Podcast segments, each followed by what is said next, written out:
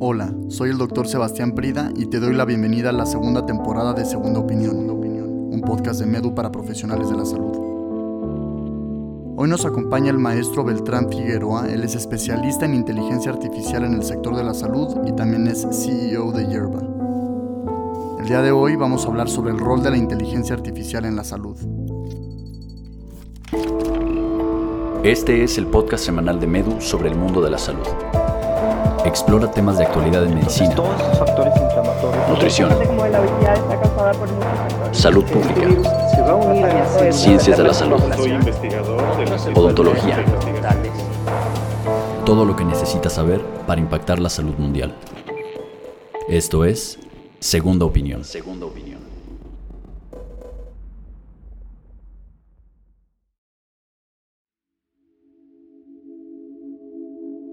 En los últimos años, la inteligencia artificial, que es la capacidad de una máquina para imitar el comportamiento humano inteligente, ha pasado de ser un tema futurista a convertirse en un punto de referencia para la innovación en el sector de la salud. Esta disrupción puede verse en forma de chatbots que ayudan en el triage o también como asistentes virtuales que ayudan en la toma de decisiones clínicas y muchas otras más.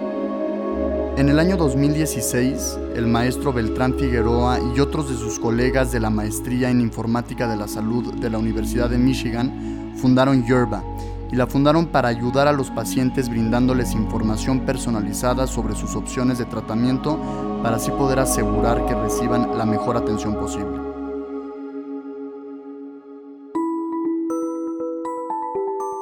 cómo podemos crear una aplicación que dé muchísima información, pero con el mínimo esfuerzo posible por parte del paciente, ¿sabes? Que sea lo más, lo más sencillo posible por parte del paciente.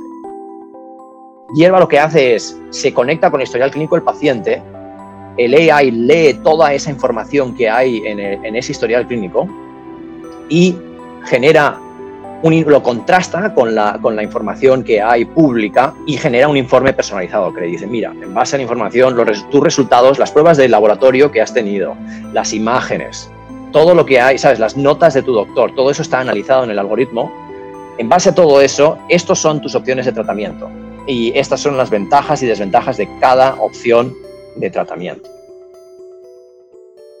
La inteligencia artificial se basa en datos y en salud el debate sobre quién debería poseer los expedientes médicos ha estado ocurriendo durante décadas en todo el mundo.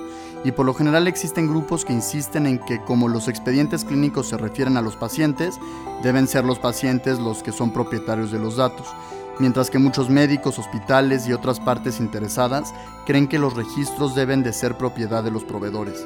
En Estados Unidos existió un cambio importante que facilitó el crecimiento exponencial de las tecnologías de inteligencia artificial en salud.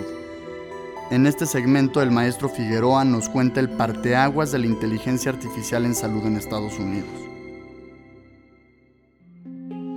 Era la administración de Biden con Obama.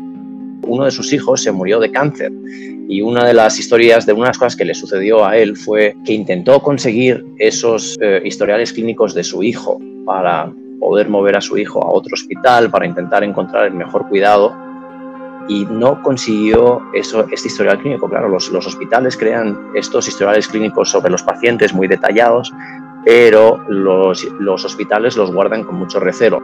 Y entonces eso promovió a crear regulaciones para forzar que los hospitales en Estados Unidos y toda clase de organizaciones que estuviesen relacionadas con el sector de la salud tuviesen que compartir esa información y además compartirlo de forma instantánea. El machine learning o aprendizaje automático es una de las subcategorías de la inteligencia artificial. Se define como el proceso mediante el cual una computadora puede mejorar su propio rendimiento mediante la incorporación continua de nuevos datos. Es muy importante poder diferenciar que un algoritmo regular simplemente va a realizar una tarea según las instrucciones y una verdadera inteligencia artificial está codificada para aprender a realizar la tarea. Hay distintas formas de hacer machine learning, pero a, grosso modo, para cualquier persona que no esté familiarizado con ello, eh, tienes una base de datos muy grande y entonces hace, haces asunciones. Haces asunciones, le dices, en este texto que hay aquí, este paciente tiene tal, tal y tal. Estos pacientes, que todos estos pacientes que ahora mismo te vamos a pasar para este algoritmo, tienen este, esta clase de, de tumor o tienen este tipo de stage de cáncer. Y entonces, pues con eso, poco a poco, el algoritmo se va haciendo más inteligente. El, el, tema de por qué la inteligencia artificial, machine learning, que es lo que nosotros hacemos, por qué es tan importante, es porque aunque los historiales clínicos estén estandarizados y, y hay, la información esté de esa manera, hay gran parte de la información y probablemente la más importante es free text, es, es, es, texto, es texto de los doctores. Cuando escribe una nota, por ejemplo, el doctor escribe una nota, el paciente se dice soap en inglés, un soap note. Entonces ha visto el paciente, el paciente ha tenido tal y tal, y describe un poco pues cómo han sido los resultados de las pruebas de los pacientes y demás. Todo eso, claro que no está codificado, tiene que estar procesado por algoritmos de machine learning el Natural Language Processing o el procesamiento del lenguaje natural también es un subcampo de la inteligencia artificial que se encarga de las interacciones entre las computadoras y el lenguaje humano. En particular, cómo una computadora puede procesar y analizar grandes cantidades de datos del lenguaje natural, o sea, cualquier lenguaje que haya evolucionado naturalmente en los humanos. Esto es de mucho interés porque la forma en la que escribimos, por ejemplo cuando utilizamos abreviaturas en una nota de evolución, debe de ser aprendido por el sistema de inteligencia artificial para poder interpretar los datos. Natural Language Processing es básicamente creas, creas reglas que le dicen al ordenador, mira, este tipo, si ves este tipo de cosas, si ves este tipo de texto, reconócelo como tal. Y es, es importante tener una confluencia de todos este tipo de todos este tipo de, tecnologías.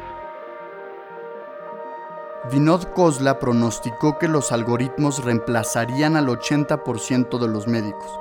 Sin embargo, esta afirmación es errónea. La inteligencia artificial no reemplaza ni reemplazará a los médicos. Más bien es una cooperación que fusiona la creatividad y la empatía de los humanos con la destreza predictiva de la inteligencia artificial para así poder ampliar el desempeño de los profesionales de la salud. Eso sí, aquellos profesionales de la salud que no la utilicen sí van a ser reemplazados por aquellos que la utilicen. La tecnología no puede reemplazar al ser humano, lo que puede hacer es, eh, le mueve a hacer cosas de forma distinta y tal, eso sí. Y por ejemplo, pues lo que tú estás diciendo, yo creo que es muy cierto. Eh, aquel doctor que no usa la inteligencia artificial para, para su propio bien, o la educación, en, la educación en general, es decir, es que hay tanta educación, tantos tantos conocimientos que se publican cada año, especialmente en muchas de estas enfermedades complicadas, que si no se quedarían pues eh, eh, outdated. Y creo que la tecnología va a ayudar básicamente a esos doctores, creo que les ayuda a, estar más atentos a todas las cosas que puede haber sobre un paciente. Todos los humanos, eh, a diferencia de las máquinas, es fácil perder algunos de esos detalles simplemente porque somos humanos y, y bueno, pues no nos damos cuenta. El término de la inteligencia artificial cada vez se vuelve más omnipresente en la medicina, pero es muy importante comprender sus limitaciones. El exagerar su potencial podría destruir las percepciones de cómo podría contribuir a las ciencias de la salud. AI puede hacer mucho, pero tiene, tiene también muchas limitaciones. AI no comprende, no comprende como un ser humano, como un doctor, varias cosas. Las máquinas son los ordenadores, el AI, son, son menos inteligentes a la hora de hacer relaciones entre cosas que son muy dispares. Entonces, yo creo que es importante que los humanos supervisen esos algoritmos y no siempre deleguen, y no, y no deleguen, no siempre ni nunca, vamos, nunca deleguen las decisiones en los algoritmos. Al fin y al cabo siempre tiene que haber un ser humano la inteligencia artificial puede ayudar en las ciencias de la salud para optimizar los datos para una mejor gestión o también diseñar vías de tratamiento para facilitar las decisiones diagnósticas y terapéuticas.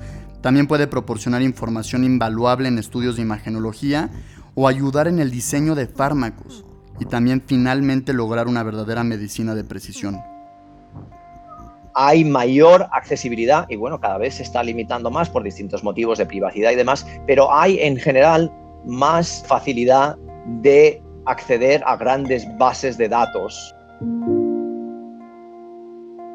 Muchas gracias por acompañarnos en este episodio de Segunda Opinión. Soy el doctor Sebastián Prida. Te quiero invitar a que te suscribas en medu.mx para tener acceso gratuito a videos, cursos, artículos y también casos clínicos que realmente te van a ayudar en tu práctica profesional.